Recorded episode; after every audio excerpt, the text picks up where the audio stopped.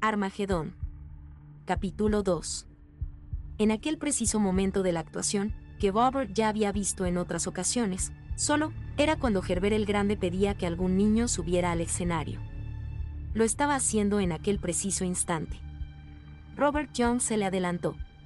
Se puso en movimiento mucho antes de que el mago formulara la solicitud. En la actuación precedente, fue el décimo en llegar a las escaleras que unían el pasillo y el escenario. Esta vez había estado preparado, y poco se había arriesgado a que sus padres se lo prohibieran. Quizá su madre le hubiera dejado y quizá no, le pareció mejor esperar a que mirase hacia otro lado. No se podía confiar en los padres en cosas como esa. A veces, tenían ideas muy raras. ¿Tan amable de subir al escenario? Los pies de Robert se posaron en el primer escalón antes de que el mago terminara la frase. Oyó un decepcionado arrastrar de pies a su espaldas, y sonrió vanidosamente mientras atravesaba el escenario. Robert sabía, por anteriores representaciones, que el truco de las tres palomas era el que necesitaba un ayudante escogido entre el público. Era el único truco que no conseguía descubrir. Sabía que en aquella caja tenía que haber un compartimiento oculto, pero ni siquiera podía imaginarse dónde. Sin embargo, esta vez sería él quien aguantara la caja. Si a esa distancia no era capaz de descubrir el truco, lo mejor que podía hacer era dedicarse a coleccionar sellos. Sonrió abiertamente al mago.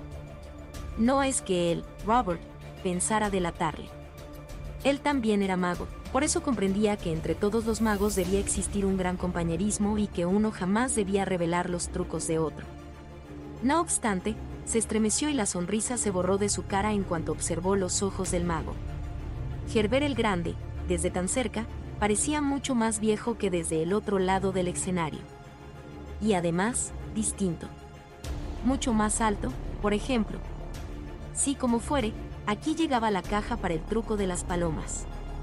El ayudante habitual de Gerber la traía en una bandeja. Robert desvió la mirada de los ojos del mago y se sintió mejor. Incluso recordó la razón por la que se encontraba en el escenario. El criado cojeaba.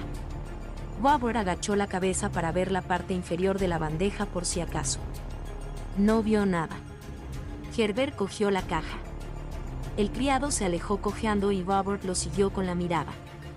¿Era realmente cojo o se trataba únicamente de un truco más? La caja se dobló hasta quedar totalmente plana. Los cuatro lados reposaron sobre el fondo, la superficie reposó sobre uno de los lados. Había pequeñas bisagras de latón. Fin del capítulo 2.